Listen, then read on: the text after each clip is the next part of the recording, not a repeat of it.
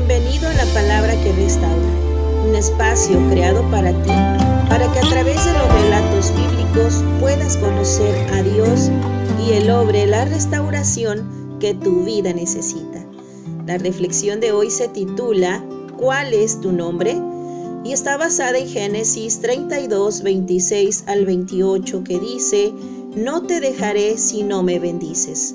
¿Cuál es tu nombre? le preguntó el hombre. Jacob, respondió él, ya no te llamarás Jacob, sino Israel, porque has luchado con Dios y con los hombres y has vencido. Esa noche, antes del encuentro con su hermano, Jacob sostuvo una rara lucha con un ser celestial. Este hombre necesitaba poner fin a las situaciones que aún atormentaban y Dios había respondido su súplica.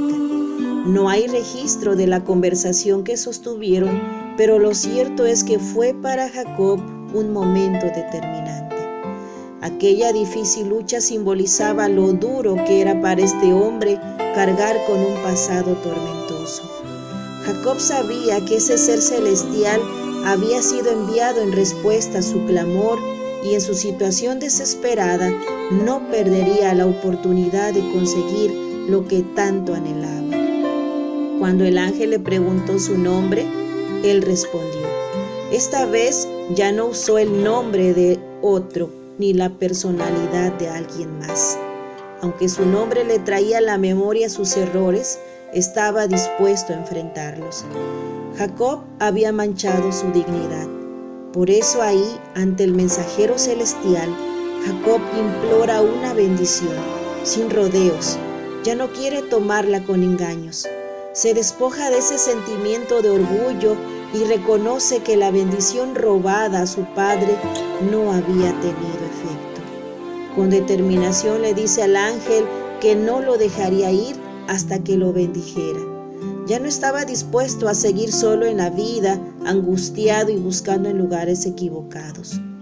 Entonces el ángel le cambia el nombre. Ya no sería más Jacob el usurpador, sino Israel el vencedor.